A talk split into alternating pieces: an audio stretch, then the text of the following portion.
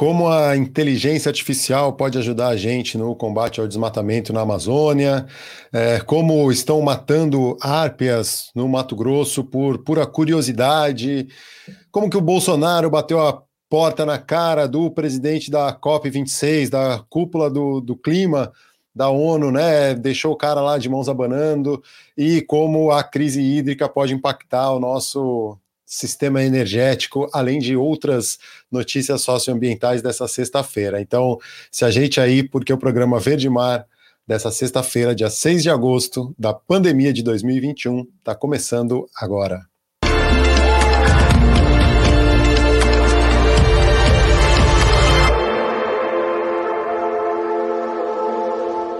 Bom, começando a falar da Amazônia, eu vou direto lá para o site O Eco, que tem uma notícia que saiu também em outros sites aí, porque na quarta-feira última, agora, dia 4 de agosto, o Amazon, que é o Instituto do Homem e Meio Ambiente da Amazônia, e a Microsoft, com o financiamento do Fundo Vale, lançaram uma plataforma de inteligência artificial chamada Previsia.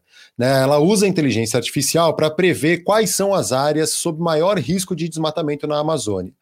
Em 2021, por exemplo, a plataforma aponta que 9.635 quilômetros quadrados de floresta estão ameaçados, sendo quase um terço dela sob risco alto ou muito alto. Uh, o objetivo dessa plataforma é assessorar órgãos públicos no planejamento e execução de ações preventivas de combate e controle ao desmatamento. Os dados ficam abertos, é uma plataforma aberta ao público, qualquer um pode acessar, inclusive já está no ar, né, o site em previsia.org, você consegue ver toda a área é, que está sob risco, os municípios que estão com risco maior e o nível desse risco, né? E aí tem a, o mapa lá com as manchas é, e dividido por cores, desde um nível é, muito baixo de risco até o nível muito alto, né? Passando por risco baixo, risco médio, risco alto, até o risco muito alto. E todos esses dados, né, essa inteligência artificial, ela pega dados de satélite né, para cruzar todos esses dados e fazer essa análise. E aí tem lá os estados com maior risco, tem uma um ranking né, por estado, começando lá pelo Pará, com 4 mil quilômetros de área em, em, risco, o município com maior risco, São Félix do Xingu, a, a unidade de conservação que está com maior, é, em maior situação de risco, que é a área de proteção ambiental do Tapajós, é, terra indígena em risco, é, é, propriedades rurais, né, áreas rurais e áreas quilombolas. E tudo isso com um ranking, tem lá nove estados, né? Pará, Mato Grosso, Amazonas, Rondônia, Acre, Roraima, Maranhão, Amapá e Tocantins. Essa é a ordem do risco para des desmatamento em cada um desses estados, é, apontando né, qual é a unidade de conservação que está em maior risco, qual a terra indígena, qual a terra quilombola. É bem interessante isso aí, é, aliando né, a inteligência artificial, a alta tecnologia na conservação é, ambiental.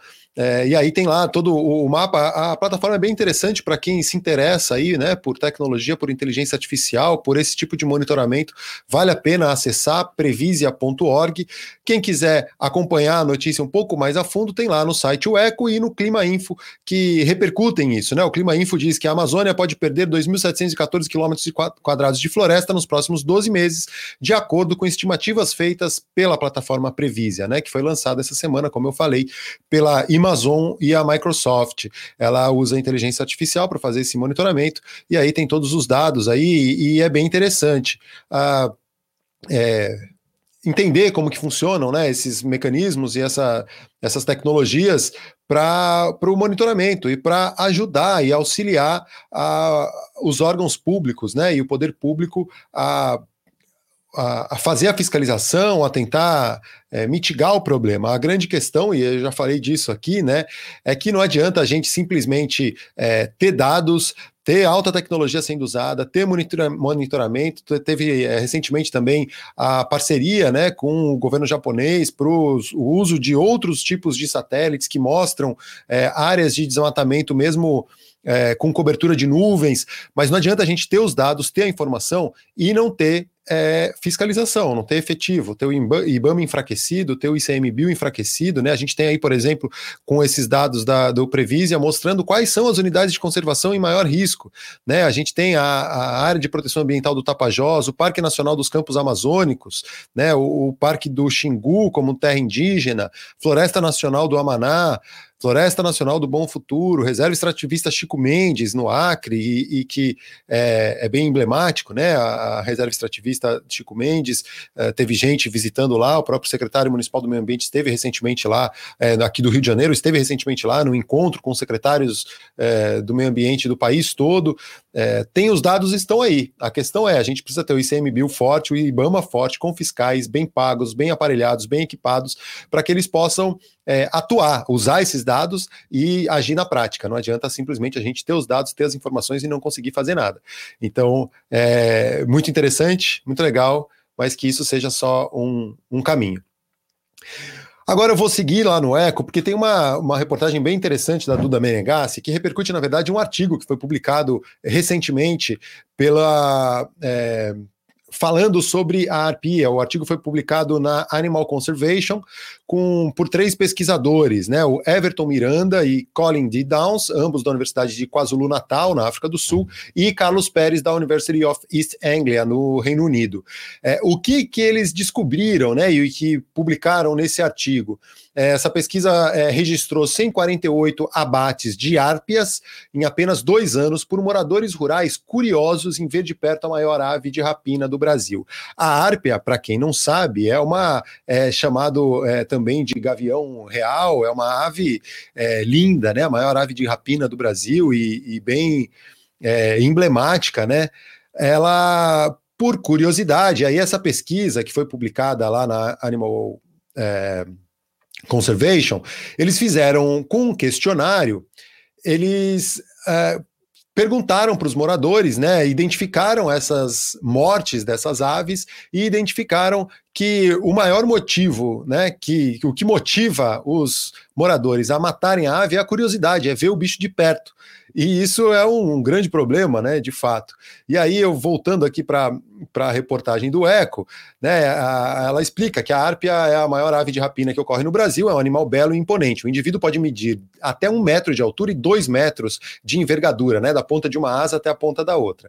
E não à toa, elas são predadores de topo de cadeia, e é de fato do alto da floresta que observam suas presas. O que as árpias não sabem é que do chão, uma outra criatura observa que é o bicho-homem, e movido por uma letal curiosidade diante deste animal tão poderoso e ainda assim tão vulnerável e exposto na copa das árvores, é, o homem tem disparado tiros para matar, uma, duas, quantas balas forem necessárias para levar a ave ao chão e à morte o corpo da ave é, muitas vezes é usado para fotos, né? E tirar para matar essa curiosidade de querer ver de perto.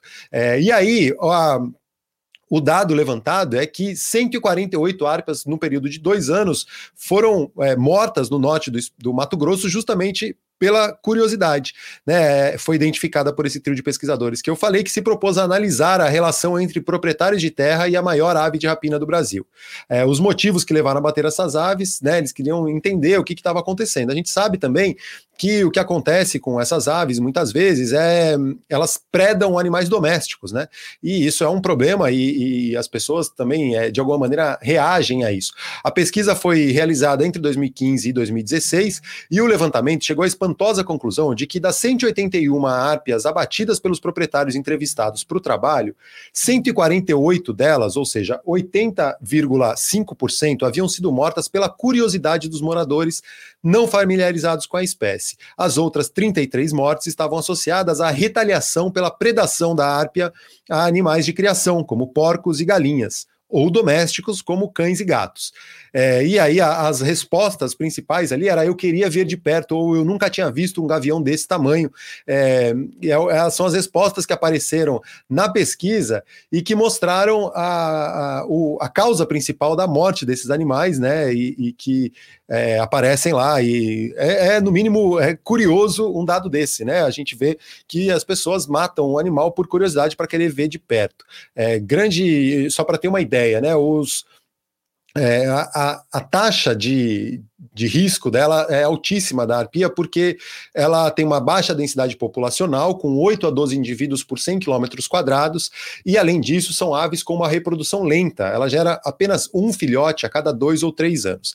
E aí, a partir de 2017, já com os números preocupantes nas mãos, que indicavam uma taxa média de abate de 90 árpias por ano apenas no norte do Mato Grosso, né, e que pode levar a espécie a desaparecer da região no futuro próximo, o Everton Miranda decidiu que antes de concluir a pesquisa, antes de publicar o artigo que saiu agora recentemente, é, eles começaram a pensar em, em alternativas, o que fazer para tentar preservar isso e mudar a visão das pessoas com relação às árpias. Então eles, é, eu vou abrir aspas aqui para ele. Quando terminamos esses formulários e a amostragem estava pronta, começamos uma parceria com uma empresa de turismo, através do qual as pessoas vêm visitar a região para observar a árpia.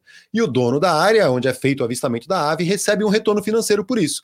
Isso mudou a opinião das pessoas sobre a espécie muito depressa. Além disso, instituíram uma recompensa de 500 reais para qualquer pessoa que encontrar um ninho de árpia e reportar para os pesquisadores. Né? E aí o, o Miranda explicando que, é, em referência ao projeto Construindo uma Estratégia para a Conservação da Árpia na Amazônia, que é coordenado por ele.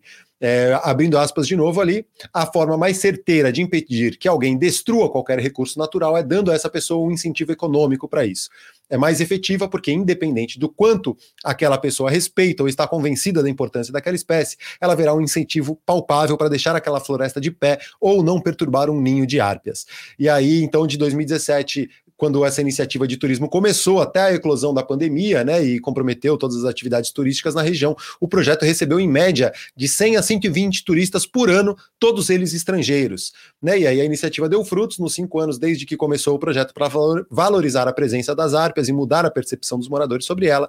O Everton comenta que registrou em relatos colhidos informalmente apenas três abates de árpias na região. Então, dos 181 abates lá atrás, nos anos de 2015 e 2016, muitos deles, né, mais de 80% motivados pela curiosidade, é, mostraram uma alternativa, aliaram o ecoturismo, o turismo de observação de aves, é, dando retorno financeiro e conseguiram de alguma maneira mitigar o problema e resolver o problema na região, protegendo essa espécie que é tão, tão emblemática e linda, né, a, a árpia nessa região, que já é o norte do Mato Grosso, já é uma região amazônica, né, e, e que tem a ver com tudo isso que a gente estava falando antes da inteligência artificial também auxiliando nesse processo de prever e projetar onde são as áreas mais vulneráveis e que merecem uma atenção especial. E o norte do Mato Grosso é uma dessas fronteiras agrícolas e agropecuárias aí, né, que, que vão forçando os limites, as bordas sul ali do, da Amazônia. Então, bem interessante esse projeto é, e como a pesquisa científica aliada a uma ação prática pode ser é, muito interessante para a conservação ambiental. Infelizmente, por outro lado, lá em Brasília, a gente tem um presidente que está agora com um novo, novo esporte negacionista dele é lutar contra a eleição, né, querendo aplicar um golpe aí, e nesse nessa sanha de o tempo todo ficar lançando dúvidas sobre o processo eleitoral brasileiro, mesmo com um monte de notícia falsa, ele simplesmente bateu a porta na cara do presidente da COP26, a COP que é a conferência da ONU sobre o clima, que vai acontecer no final do ano em Glasgow e que vai reunir os principais chefes é, de Estado, né, e especialistas na área do clima para ver o buraco que a gente está se metendo e tentar tentar é, assumir novos compromissos e cumprir com as metas para a gente evitar que a gente simplesmente desapareça desse planeta, né? E aí, de passagem pelo Brasil, o presidente da COP26, o Alok Sharma, se reuniu na quinta-feira com representantes do governo federal sobre a agenda de negociação climática internacional. Um dos encontros previstos era com o presidente da República, o senhor Jair Bolsonaro, que é sempre bom reforçar, esse cara é o presidente da República, esse louco negacionista, né? É, e o encontro era no Palácio do Planalto, o Alok Sharma foi até lá, o Palácio do Planalto, e não conseguiu se encontrar com o presidente, porque ele estava atendendo uma rádio dessas, não sei se era a Jovem Pan, mas dessas rádios que fazem. É, defendem o presidente cegamente, divulgando cada vez mais notícias falsas. E o cara não recebeu, não conversou com a Lok Sharma, que conversou com a ministra do, da Agricultura, Tereza Cristina, com o novo ministro do Meio Ambiente, que já não é mais tão novo assim, mas não abre a boca, não fala nada, tá lá só seguindo né, os, o que já vinha, essa boiada que estava passando, e com o vice-presidente da República, o Hamilton Mourão. É, e aí a, a Abreu também, senadora, que é, tem um histórico aí, né, de, de, conhecida como a rainha da motosserra, ela apresentou um projeto de lei que antecipa para 2025 a meta brasileira de conter o desmatamento ilegal, cinco anos é, antes do prazo definido pelo, pelo governo. É sempre é, é, interessante ver, né? Como a gente está agora se agarrando em pessoas como a Cátia Abreu, que é conhecida por, por ser é, defensora do agronegócio e do. E, e né, ganhou um título de rainha da motosserra e ela é a nossa esperança, apresentando um projeto de lei que quer antecipar as metas de combate ao desmatamento ilegal. Da mesma, é, para tentar é, minimizar um pouco esse desgaste, né, esse é, desgoverno, alguns governadores de estado se reuniram, né, e estão aí sob a liderança do Renato Casagrande do Espírito Santo, mas incluem o Flávio Dino do Maranhão, o Romeu Zema de Minas Gerais, o Helder Barbalho do Pará, o Paulo Câmara de Pernambuco, o Wellington Dias do Piauí e o Eduardo Leite do Rio Grande do Sul, além do João Dória de São Paulo é, eles fizeram então, um, um, uma articulação mesmo para dialogar com outros países sobre questões do meio ambiente e clima, para poder dar origem né, a um, um, grupo aí, tentar negociar diretamente sem depender do governo federal. É uma alternativa, eles querem tentar captar recursos para criar um fundo de proteção ao meio ambiente que seja alternativo ao Fundo Amazônia, que está paralisado pelo governo federal, desde que logo no início do governo do Jair Bolsonaro, é, os conselhos, né, vários dos conselhos foram extintos, o Fundo Amazônia, para ter a verba liberada depende de, do conselho aprovar, né, o conselho do Fundo Amazônia, e que esse conselho é, acabou, não existe mais e não está, é, por isso, não, não tem a verba, tem lá 2 bilhões é, parados para para serem investidos no combate ao desmatamento e, e na conservação da floresta amazônica e não, não, se, não se mexe nele porque simplesmente não tem um conselho para aprovar a, o uso desses recursos. Então, é, essas notícias aí do, da articulação dos governadores, é, inclusive do Alok Sharma no Brasil, têm repercutido na, na mídia em geral. Estou aqui no site do Clima Info que traz isso. É, relacionado a todo esse assunto, eu vou agora para o Sul que é um site de meteorologia, mas que traz um pouco é, como a, o mês de julho é, tem sido mais seco, né, ou foi mais seco da história aí recente do país e como isso pode impactar na nossa crise energética. Né? O mês de julho é, por natureza, mais seco no Brasil Central, enquanto no mais ao sul do país costuma ter mais chuva por ser inverno. Estação que, junto com a primavera, traz os mais altos índices de chuva no caso do Rio Grande do Sul. Nesse ano, entretanto, onde já é seco, foi mais seco que o normal e onde costuma chover mais, choveu muito pouco e isso tem impactado na, no nível dos nossos reservatórios. Né? Três frentes frias cruzaram o sul do país no mês de julho, porém, de uma forma geral, não trouxeram é, acumulados significativos na grande maioria das áreas, e o mês acabou com chuva abaixo da média histórica. No centro-oeste e no sudeste, por sua vez, o período de inverno é climatologicamente um período de, chuva, de pouca chuva, né, de seca, e em muitas áreas não choveu uma gota sequer, como foi o caso de muitas áreas de Minas Gerais, Goiás, Tocantins e do leste do Mato Grosso.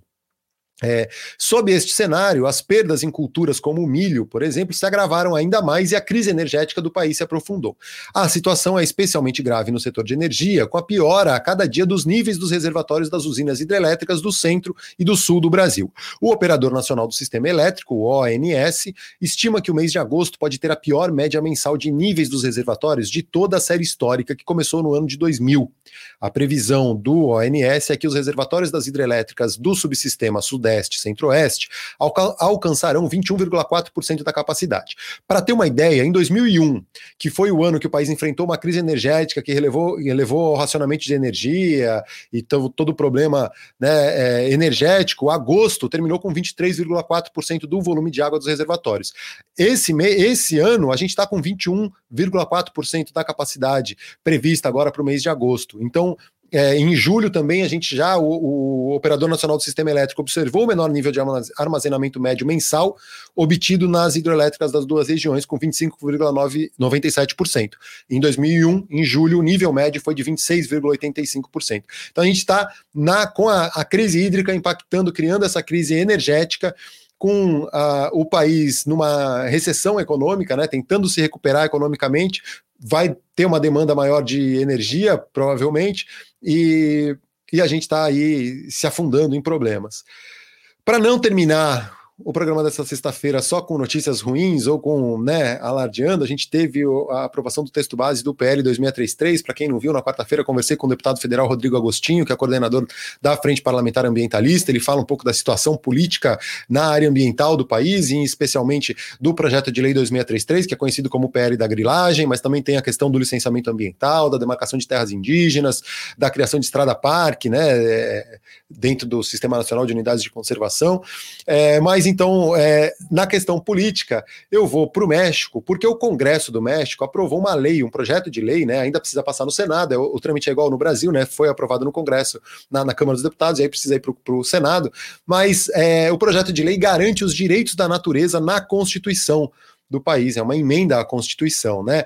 E pode ser um bom exemplo. Eu estou agora no site do Conexão Planeta, né? E, e que eles falam como um bom exemplo para o Brasil seguir. Na semana passada, o Congresso do Estado do México aprovou por unanimidade o projeto de lei que eleva os direitos da natureza à categoria constitucional, favorecendo um novo tipo de relação entre o homem e a natureza, ao reconhecer que a Mãe Terra é um ser vivo e tem direitos.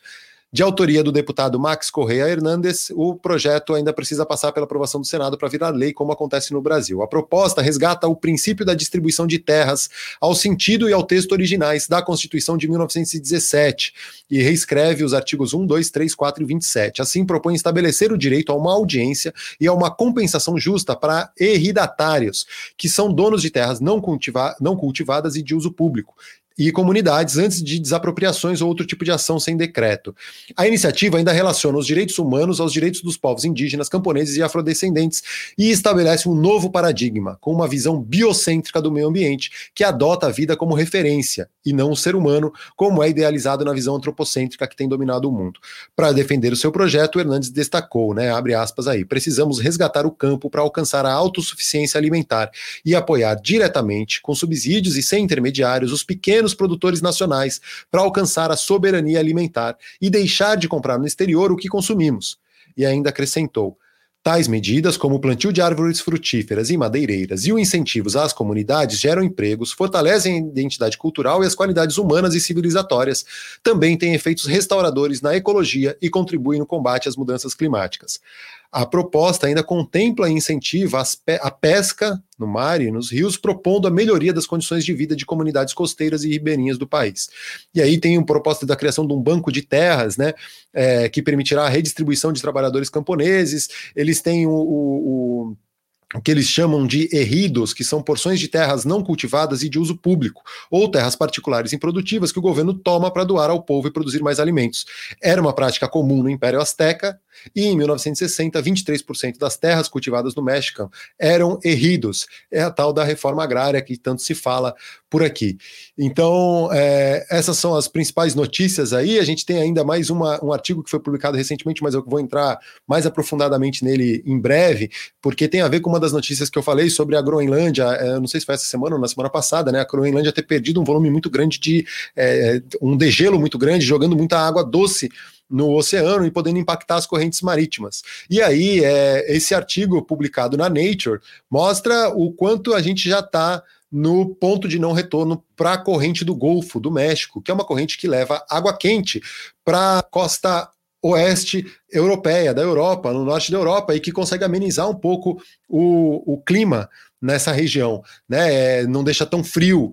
E aí, sem essas correntes conseguindo chegar, porque está mudando a salinidade da água, mudando a temperatura, as correntes começam a perder força, né? E a corrente do México, a, a corrente do, do Golfo especificamente, é, perdendo força, não chega, não consegue chegar à Europa, e aí pode causar um, um, efeito em cascata aí que a gente vem falando bastante. Mas isso eu quero entrar mais a fundo em breve, com mais detalhes desse artigo publicado. Por hoje é, era isso, queria agradecer aí todos e todas que acompanham nessa manhã de sexta-feira. Sigamos firmes e fortes. É, acessa lá o nosso site, projetoverdemar.com, tem várias notícias aí e os últimos vídeos, para quem quiser acompanhar, tem as redes sociais no arroba Projeto no Instagram, no Facebook, é, no Twitter também, mas um pouco mais devagar por ali. E se puderem e quiserem e tiver a possibilidade, é claro, apoia aí o, o Projeto Verdemar, o programa Verdemar no apoia.se barra Verdemar, para a gente seguir aí com os programas. Beleza? Para encerrar, vou dar um salve, Marcelo Barros de Andrade, gestor aí do Parque Paisagem Carioca, do Monumento Natural do Pão de Açúcar. Valeu aí, Marcelo, pela presença de manhã. Joaci Oliveira, direto lá de Fortaleza, no Ceará, falando da Arpia e os pesquisadores da Arpia e a Cristina Portela. Bom dia, nosso artigo 225 da Constituição é bem protetivo. Nossa Constituição, ainda que antropocêntrica, contempla muito bem a proteção ambiental. Falta cumprir a lei, a lei é exatamente isso, né, Portela? Comecei falando, é, falando do, da inteligência artificial que ajuda a monitorar, a projetar áreas mais sensíveis ao desmatamento na Amazônia. É, a gente tem uma legislação ambiental muito, muito completa, quase, né? Eu não diria completa, porque completa se dá, dá a sensação de estar fechada, né? Ela sempre tá, pode ser aperfeiçoada, mas é uma, uma lei bem ampla e, e que o problema é fazer cumprir, né? A gente precisa fortalecer os órgãos de fiscalização, de comando, controle e fazer, né, usar toda essa tecnologia, inteligência artificial e a legislação para nosso favor. Beleza, gente? Muito obrigado, valeu. Façamos um bom, uma boa sexta-feira, um bom fim de semana e até a próxima segunda-feira. Estou aí de volta. Grande abraço.